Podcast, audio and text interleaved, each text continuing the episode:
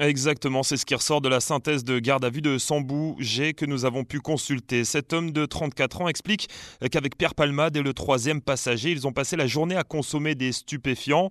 Puis, une demi-heure avant l'accident, l'humoriste a également pris des drogues de synthèse et alors qu'il s'apprêtait à prendre la route, Sambou G aurait proposé à Pierre Palmade de prendre le volant à sa place. Refus catégorique. Depuis hier soir, il est placé sous statut de témoin assisté, tout comme le deuxième passager. Pierre Palmade, lui, est mis en examen pour homicide involontaire, assigné à résidence sous surveillance électronique dans un centre d'addictologie.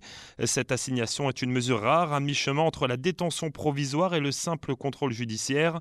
L'humoriste n'est pas libre de ses mouvements et ne pourra quitter sa chambre que durant les courtes plages que lui assignera le juge, au risque de devoir partir en détention provisoire s'il ne les respecte pas.